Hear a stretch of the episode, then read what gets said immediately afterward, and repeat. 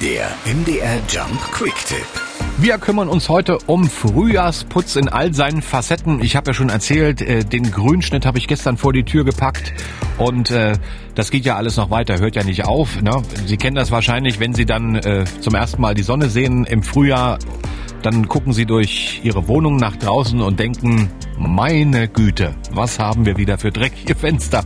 Ja, und nach dem Putzen vermiesen ja diese Schlieren die Aussicht, ja, und äh, wie sie trotzdem die Scheiben blitzblank bekommen und ob sie besser mit herkömmlichen Methoden oder elektrischen Haushaltshelfern zu Werke gehen, das hat sich Marie-Therese Engemann aus unserer MDR Jump Redaktion mal genauer angeschaut. Marie, lohnt sich denn äh, sowas äh, zu investieren in Fensterputzsysteme?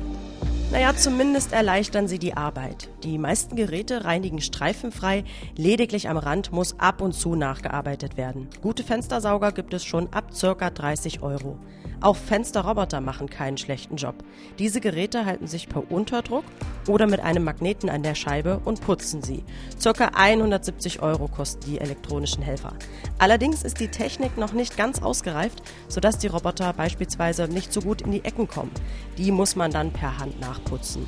So richtig sinnvoll ist der Einsatz eigentlich nur bei recht großen Fensterflächen. Bleibt noch das klassische Putzen per Hand? Auf jeden Fall die kostengünstigste Methode. Zuerst Wasser mit etwas Fensterputzmittel mit einem Schwamm auf der Scheibe verteilen, dann mit einem Abzieher waagerecht das Putzwasser von der Scheibe entfernen und zum Schluss mit einem Mikrofasertuch nachwischen. Fertig.